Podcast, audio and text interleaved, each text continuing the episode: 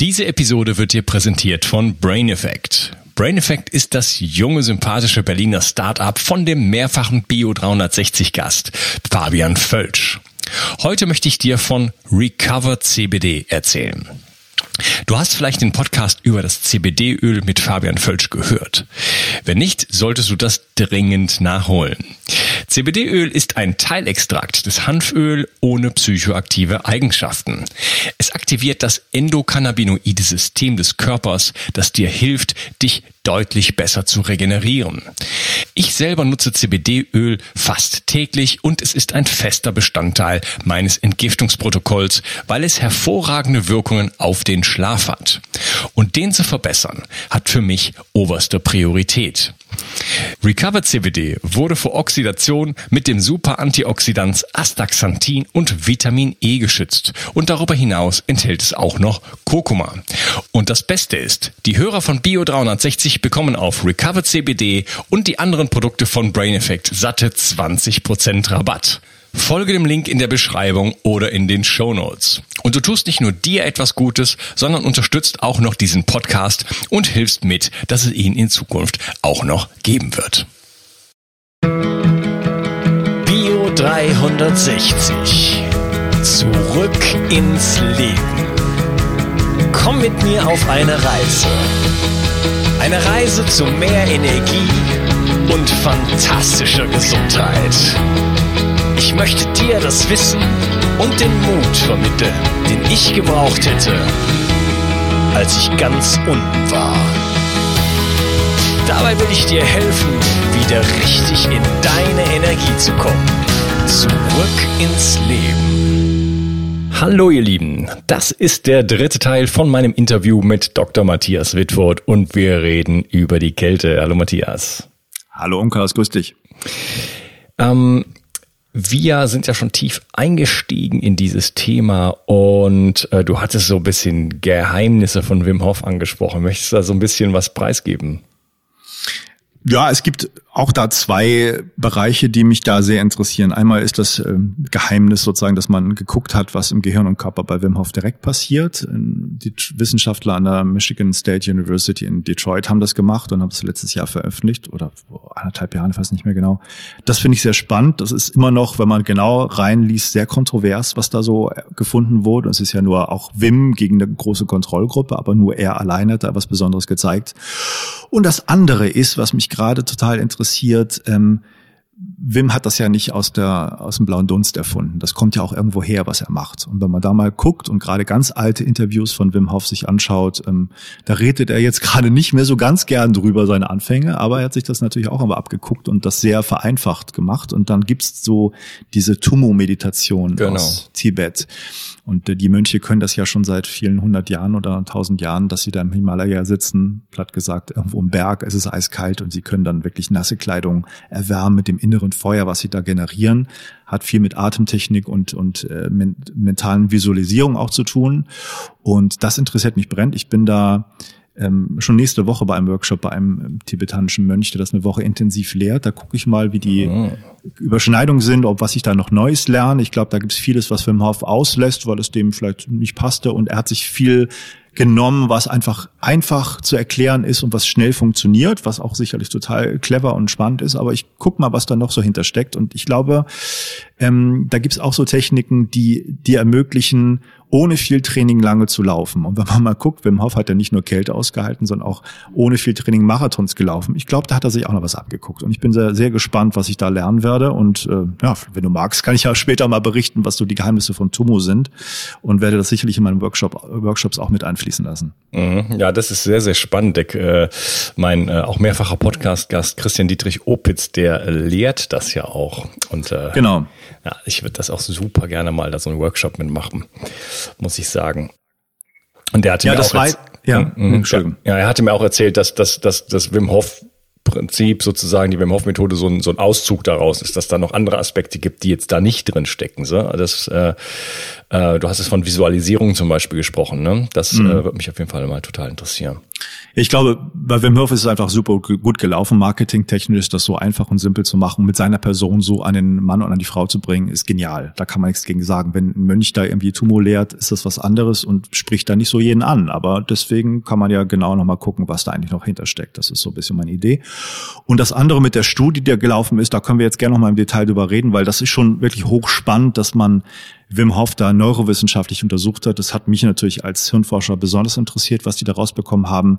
Wir haben ja die Forscher, also meine Frau und ich, auch interviewt in unserem Podcast Science on the Rocks auf Englisch. Da kann man das nochmal nachhören. Wir haben eine Folge nochmal gemacht, wo wir auch erklären, was, worum es da wirklich geht, weil es ein bisschen vielleicht auch Fachchinesisch war zum Teil. Da kann man auf Englisch auf jeden Fall auch nochmal reinhören, wenn man noch tiefer einsteigen will. Aber wenn du magst, kann ich mal kurz erklären, was da gemacht wurde. Ja, interessiert mich brennend. Ähm das so du, du hast also das hat auf jeden Fall noch ganze noch noch Potenzial das ganze in dieser Tomo Methode und äh, ja wie wirkt das ganze aufs Gehirn und was ist bei der Studie rausgekommen? Interessiert mich.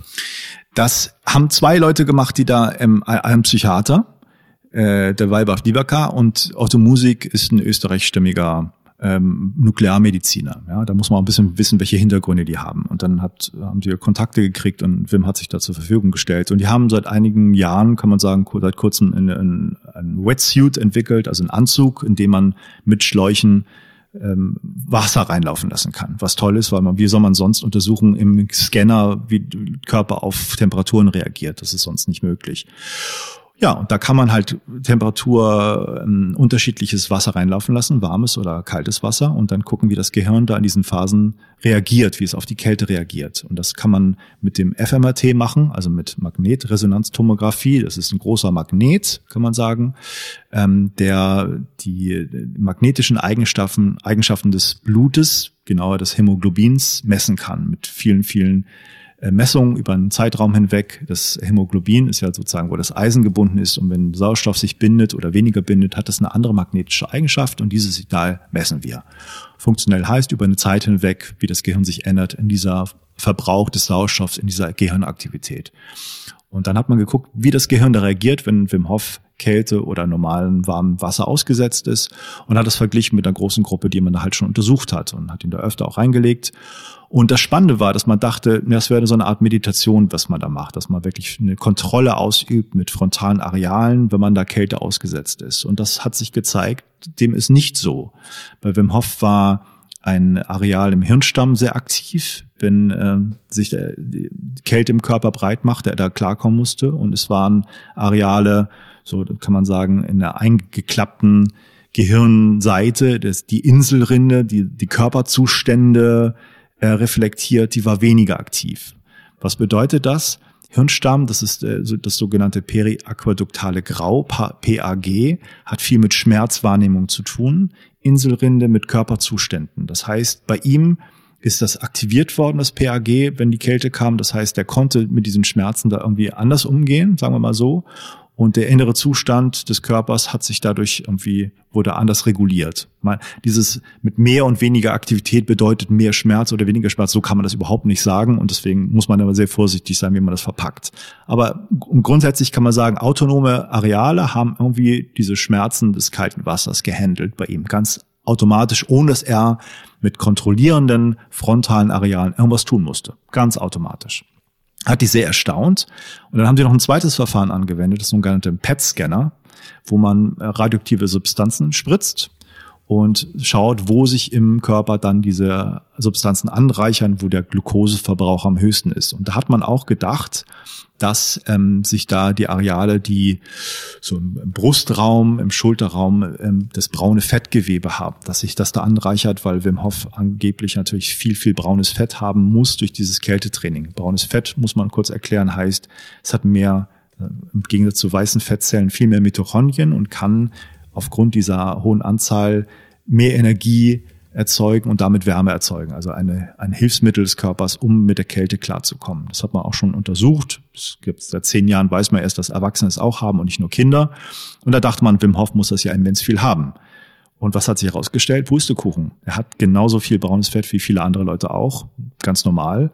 Das war nicht das, wo sich das angelagert hat, sondern es hat sich im oberen Rippen, Zwischenrippenmuskelbereich angelagert, sodass da der Umsatz am größten war und immens viel größer als die größten Ausreißer bei den normalen Leuten, so dass die Hypothese da ist. Durch dieses vertiefte Atmen, diese Atemtechnik hat er seine Zwischenrippenmuskeln so trainiert, dass die auch da in den Muskeln so stark Wärme erzeugen können und einen großen Grundumsatz haben und damit mit dem, mit der Zirkulation, mit der angrenzenden Lunge, dann Herz, den ganzen Körper da irgendwie mit einer äh, Temperatur Regulation versorgen, dass man gleichbleibende Körperkerntemperatur hat. Das ist so die, die Essenz der Studie, die auch da häufig berichtet wurde in Zeitungen und so weiter, dass der Wim Hof selber im Gehirnscanner war. Und finde ich auch total spannend, was die gemacht haben. Muss man natürlich auch sagen, das ist jetzt nur Wim Hof, eine Studie. Da muss man auch mal gucken, wie man das interpretiert. Haben die da ganz gut gemessen? Scheint so zu sein. Aber das, das heißt erstmal nur, dass es da Anhaltspunkte gibt, dass es so sein könnte. Und dann wird sich in den nächsten Jahren zeigen, wenn ähnliche Studien sind, ob das dann wirklich der Fall ist. Ja, ähm, mir ist jetzt noch nicht so ganz klar geworden, was jetzt der Effekt auf das Gehirn war. Du hattest verschiedene Sachen angesprochen, Glukosebereich mhm. und äh, ich fand das witzig, dass du gesagt hast, dass äh, seine Kerntemperatur vielleicht deshalb halten kann, weil er die Muskeln im Rippenbereich stimuliert. Mhm. Das ist jetzt fast schon zu profan. Äh, ja. Was ist denn dabei rausgekommen? Was, was, was verändert sich denn ähm, chemisch oder biophysisch, äh, physikalisch im Gehirn? Na, man muss gucken, welche Methode man anwendet. Wie gesagt, funktionelles MRT untersucht deinen Sauerstoffverbrauch, so könnte man sagen, und guckt dann in bestimmten Zuständen, sei es kaltes Wasser, sei es warmes Wasser, wo im Gehirn im Kontrast dazu Areale mehr oder weniger aktiviert sind. Das ist das, was da untersucht wurde. Mehr aktiviert im Hirnstamm, im PAG, weniger aktiviert in der Insulrinde, in der Insula. Das heißt, die Interpretation dann da ist, äh, bei der Kälte, wenn er sich der Kälte aussetzt, dann hat er weniger Schmerzen, das kann er gut regulieren, schon autonom mit dem Hirnstamm. Und er hat sozusagen anderes Körperbewusstsein, das wird da heruntergefahren, ähm, der Zustand durch diese Inselrinde. So kann man das sagen. Und das ist, ja, da kommst du vielleicht schon so ein bisschen in eine Kritik der Hirnforschung rein. Was, was, was soll das denn bedeuten? Ja, es ist ein erster Hinweis, es ist spannend, aber es hilft jetzt dem Anwender auch nicht unbedingt weiter. Ja, es heißt zumindest, das ist vielleicht die Message da, die wir ja vorher schon auch herauskristallisiert haben. Es geht wirklich darum, etwas zuzulassen und nicht zu kontrollieren. In der Wim Hof Methode ohnehin und vielen anderen Sachen auch. Nicht Kontrolle bewusst auszuüben, sondern den Körper machen lassen. Und so hat das bei ihm sich halt auch gezeigt. So könnte man das sagen. Mhm, okay. Ähm, mal eine andere, ganz andere Frage. Ähm, das, ähm, okay. wenn, wenn, ich mir jetzt Wim Hof angucke, ich, was ich oft empfehle, zum Beispiel beim Einkauf im Bioladen oder so oder auf dem Wochenmarkt, sich die Frage zu stellen, möchte ich so aussehen wie das Gemüse, was vor mir liegt?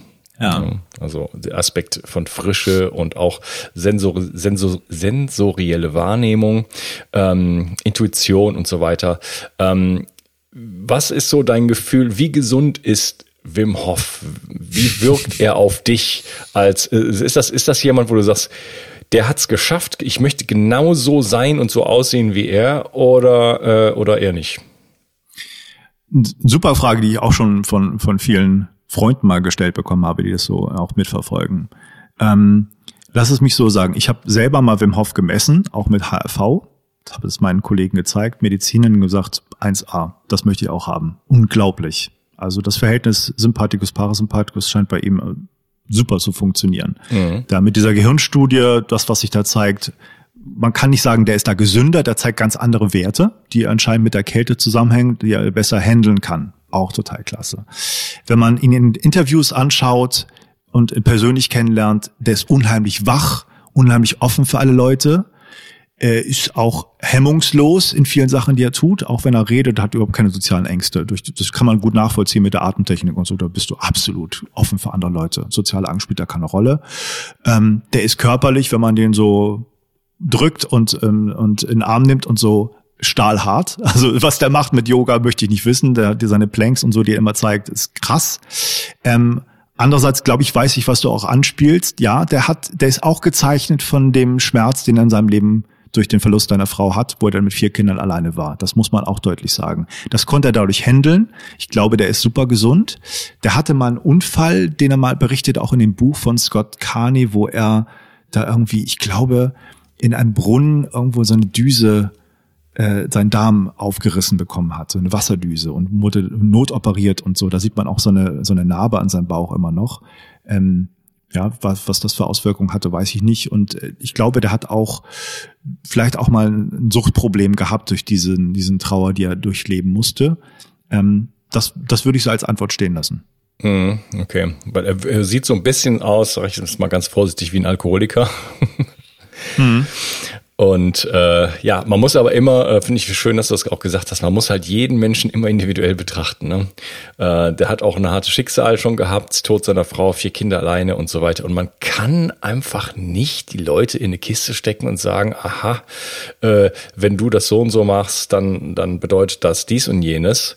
Ja, da ist wirklich, wir sind so unglaublich individuell. Also das ist etwas, was mir immer klarer wird und wir müssen immer unsere Geschichte sehen, unsere Gene sehen, unsere Epigenetik genetischen Faktoren sehen, äh, das ganze Umfeld, äh, es ist nicht, wir sind nicht vergleichbar.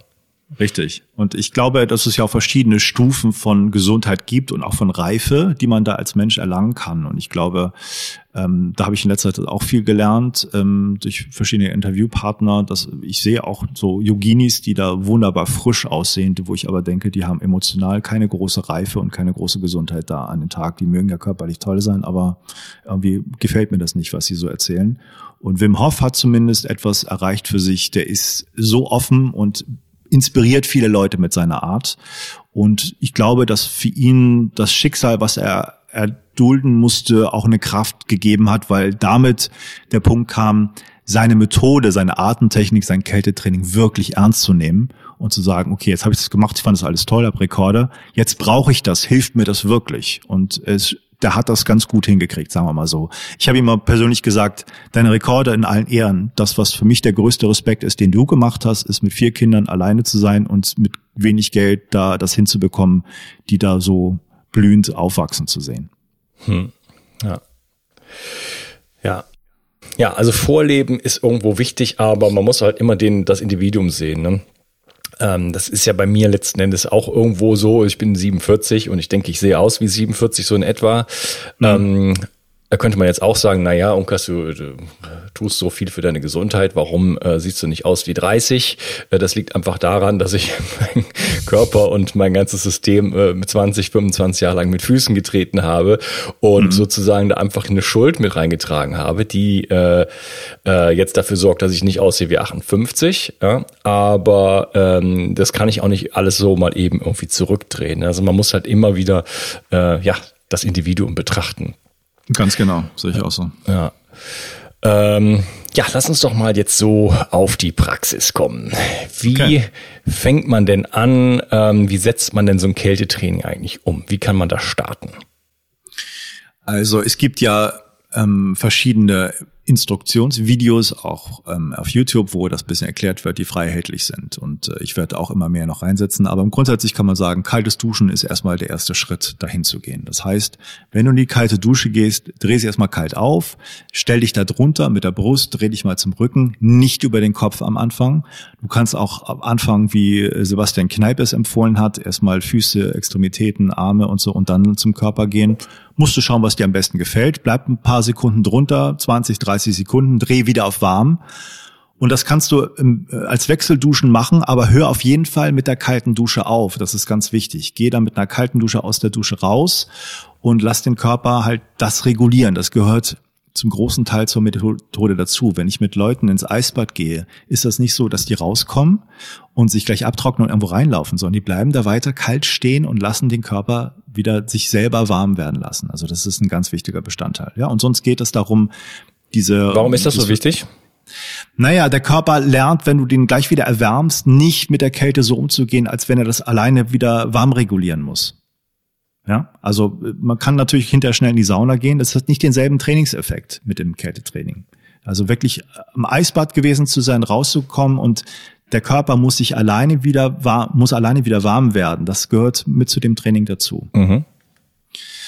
Ähm, genau, und dieses Verhältnis zwischen warm und, warmer und kalter Dusche, das musst du halt im Laufe der Zeit verändern, dass du immer mehr kalte Duschenzeit oder kalte Dusche nimmst und dann irgendwann auch eine Woche, weiß nicht, dritte, vierte, fünfte Woche, je nachdem, wie weit du das trainierst, dann wirklich nur noch kalt duscht. Und du hast ja schon selbst gesagt, im Sommer ist das nicht ganz so kalt, aber es reicht als Herausforderung und im Winter natürlich ist das schön knackig, wenn du in einer richtigen, im richtigen ähm, Breitengrad lebst. Und das kannst du dann wirklich lange trainieren. Man kann nachher auch die Hände und Füße nur in Eiswasser packen und das merken, wie nach 30, 40, 50 Sekunden die Blutgefäße, die sich erst zusammengezogen haben, wieder aufgehen. Und auch da ein Kältetraining machen mit den Extremitäten, weil das einfach die empfindlichsten Körperteile sind was Kälte angeht. Und dann kann man irgendwann die Eisbäder nehmen. Und im Winter fällt das viel leichter. Ich schaff's auch im Sommer kaum. Das ist ein Riesenaufwand mit Eisbad. Ich finde auch, das ist eher, mhm. ich habe auch eine saisonale Einstellung dazu. Ich finde im, ja. im, Körper, ne, im Sommer kann man sich auch mal aufheizen lassen und die Sonne genießen. Man muss nicht immer Kältetrainings machen. Im Winter hat's eine tolle Berechtigung. Ich kann mir meine Gesundheit daraus ziehen. Mhm. Ja, ich den Aspekt verstehe ich und äh, ja, man kann ja auch ein bisschen, also dann ist das Wasser vielleicht einfach nicht so kalt. Äh, also ich mache ja. mir auch keine Eiswürfel irgendwie äh, im, weiß ich nicht, im 20, 30 Zentimeter Format oder so. Habe ich aber auch bisher die Möglichkeit nicht so gehabt. Äh, ja, könnte man auch mal ausprobieren. Ja, aber man kann ja auch mal in die Berge gehen ja, wenn man eine genau. Berge irgendwo hat und dann oben in Gletschersee springt. Ganz genau. Äh, der ist dann, ich, ich war da kürzlich in den, in den Alpen mit meiner Tochter ähm, mhm. und dann äh, sagten die Leute, ja, das ist so unglaublich kalt und so weiter. Und dann sind die Leute ins, das, ins Wasser gesprungen, so ganz junge, junge, äh, junge Männer oder so. Mhm. die sind da reingesprungen und dann schreien wieder raus. So waren so eine Viertelsekunde so ungefähr in dem Wasser und ich habe da mal gefühlt, ich hatte leider keine Badehose dabei und dachte, das ist ja, ist ja, ist ja läppsch hier, Jungs. Ja, das bringt mich zum anderen Punkt, sehr guter Hinweis. Ähm, Entspannung ist das A und O bei, beim Kältetraining. Das trainierst du, diese erste Reaktion zu überwinden und dann gehst du auch entspannter beim nächsten Mal da rein, weil du weißt, wie du das handeln kannst. Und wirklich, wenn man sonst ins kalte Wasser geht, kalte Dusche oder so einen Bergsee sieht und da reingeht, dann ist man total angekrampft, geht da rein, oh, oh, oh, ist das kalt und dann geht man wieder raus. Ähm, und bei der Wim Hof Methode lernst du das völlig entspannt zu machen, ruhig zu atmen, deinen Parasympathikus damit zu aktivieren ähm, und dann da langsam reinzugehen und da bis zum Hals reinzutauchen und dann wirklich auch da entspannt zu atmen. Und auch nochmal ganz wichtig, der Hinweis, habe ich bestimmt auch vorher schon mal gesagt, auch wenn Atemtechnik und Kältetraining zwei Bestandteile der Wim Hof Methode sind, bitte diese vertiefte Atmung, die man da lernt, niemals im kalten Wasser, niemals im Wasser, niemals in einer unsicheren Umgebung anwenden. Also was man da im, im, Wasser macht, ist einfach nur ruhig, lange ausatmen und damit den Vagus sozusagen zu stimulieren und entspannt zu bleiben, trotz der Kälte. Mhm, okay, guter, guter Hinweis. Ähm, nicht im eiskalten Wasser äh, die Luft anhalten, tauchend oder irgendwelche solche komischen Experimente machen. Da kann man dann wirklich das Bewusstsein verlieren und dann sterben wie Richtig. An andere 50 pro Stunde genau, man reiht sich in die Statistik ein und dann kriegt man auf das 52 oder so hoch. Das ist auch nicht schön. Ja, ich ziehe übrigens äh, in circa zwei Wochen ans Meer oh, und willkommen ja. im Club. Ach ja, wo ziehst du denn hin? Ich bin, ich bin gerade umgezogen. Ich bin aus Hannover weggezogen in die Ostsee in die Nähe von Kiel und bin hier auch super glücklich, dass ich hier dann auch meine Wintertrainings direkt an der Ostsee anbieten kann. Ah ja, okay. Das ist dann auf jeden Fall ja wahrscheinlich ganzjährig kalt genug. genau. Bei mir. Wo ziehst du hin? Äh, ich ziehe nach äh, in die Nähe von Perpignan, also gleich da an die Küste sozusagen. Mhm. Ähm, ja, bin immer noch dann in der Nähe von meiner Tochter, das ist der Hintergrund. Ähm, und da habe ich dann aber die Möglichkeit, ich wohne dann tatsächlich fünf Minuten zu Fußweg vom Strand entfernt und kann dann jeden Tag in Badehose, wird, wird mich das ganze Dorf kennen, äh, dann zum Strand spazieren und dann da reinspringen. Da freue ich mich schon mm. drauf. Das ist sehr äh, schön. Ja. Luxus sozusagen. Sehr, sehr geil. Und das werde ich auch auf jeden Fall ziemlich gnadenlos durchziehen, glaube ich, einfach weil es Spaß macht und was Schönes. Ne? Genau, und das machen ja auch viele Leute, dass sie das Meer nutzen, um da zu schwimmen. Und ähm, wirklich, da muss man halt nur wirklich auch die, da so ein paar Unwegsamkeiten und Gefahren im, im Hinterkopf haben, ne? was, was also auf offene See angeht und das Meer und da in die Kälte reinzugehen. Also das ist auch ganz, ganz klar. Ja, ja, aber ähm, da sind wir schon bei den praktischen Aspekten sozusagen. So ein Flüsschen mhm. oder irgendein Bächlein oder irgendwie sowas, das hat ja eigentlich fast jeder. Also es gibt doch über, überall ein Gewässer. Ne? Also da kann man rein. genau, also es gibt ja so clevere Leute, muss man sagen, die sich denn da alte Gefriertruhen kaufen oder eine Regentonne auf die Terrasse stellen und so. Alles total klasse und, und unterstütze ich, wenn man dann auch selber da im Eisbäder nehmen kann und das organisiert. Ähm, aber Wim Hof Methode hat ja auch ein bisschen oder nicht nur ein bisschen, sehr viel damit zu tun, zurück zur Natur zu gehen, Naturverhältnisse zu, ver zu verändern auch und da wirklich alle Naturgegebenheiten, wie du schon sagst, Seen, Flüsse, Meer zu nutzen, um dann auch wirklich die Kälte direkt dazu zu nutzen. Und ich weiß, wie schwierig das ist ja auch in den Workshops da mit dem Eisbad das herzustellen, ne? die Temperatur so runter zu regeln. Viel, viel Eis zu kaufen, was da wegschmilzt, ist immer schade. Aber so ist es dann. Es ist logistisch nicht ganz einfach auch, gerade im Sommer. Mhm, ja, ich habe jetzt gerade, das werde ich stark vermissen. Ich habe eine riesen Gefriertruhe. Also da könnte ich tatsächlich, da könnte ich tatsächlich einfach massiv was, was, was sozusagen machen und das in die Badewanne legen. Ja, ja. habe ich aber nicht gemacht. Ähm, ja, ähm, was mir auch auffällt, immer mhm. wieder auffällt, wie Du hattest es irgendwann schon mal angesprochen, dass wir so immer in so einer Komfortzone uns bewegen, dass ja. es immer warm sein muss. Und ähm, mir fällt das immer wieder auf, egal wo ich hingehe. Ähm, zum Beispiel habe ich gerade so ein Bild davor, wie ich in München im März bei einem, son einem sonnigen Tag durch diesen englischen Garten gehe und ich habe so ein T-Shirt an und eine kurze Hose und alle anderen laufen mit Downjacken rum. Ich denke so, ja. was ist hier, was, was, was ist hier los? Dieses, dieses Bedürfnis und ich sehe das auch hier bei meinem noch Mitbewohner. Äh, ich habe also durchweg immer ein bis zwei Kleidungsstücke weniger an als er, mhm. ja, immer. Und ihm ist immer kalt und er heizt dieses Haus hier wie ein Verrückter im Winter. Ja, und es wird mir gar nicht einfallen sowas, weil er sich so dran gewöhnt hat und dadurch quasi so in diese in diese ähm, ja, Abhängigkeit dann auch gerät von diesem engen kleinen Temperaturbereich.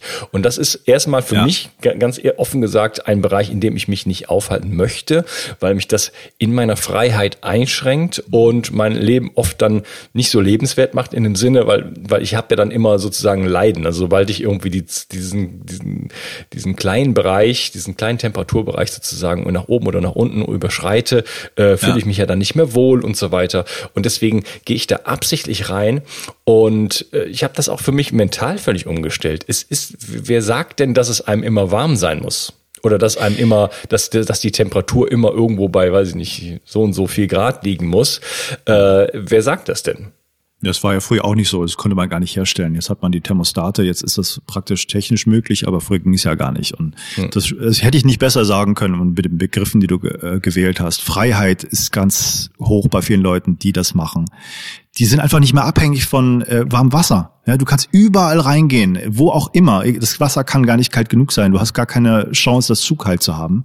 Ähm, du, es gibt dir immer den Kick und du kannst es nutzen, egal wo du bist. Du bist nicht abhängig von einer warmen Dusche. Es gibt ein unheimliches Gefühl von Freiheit, auch mit weniger Klamotten rumlaufen zu können, hast du auch richtig gesagt. Und lustigerweise, wo du es gerade angesprochen hast, ich war ja in München auch in Workshops, bin da auch mit den Leuten im Winter in kurzer Hose durch den englischen Garten gelaufen, während alle völlig mit Downjacken vermummt waren. Und das hat natürlich viele äh, Hervorholen des Handys und viele Filmaufnahmen ähm, produziert. Aber es fanden die Leute auch toll, dass sie das so geschafft haben. Und das ist auch ein tolles Erlebnis.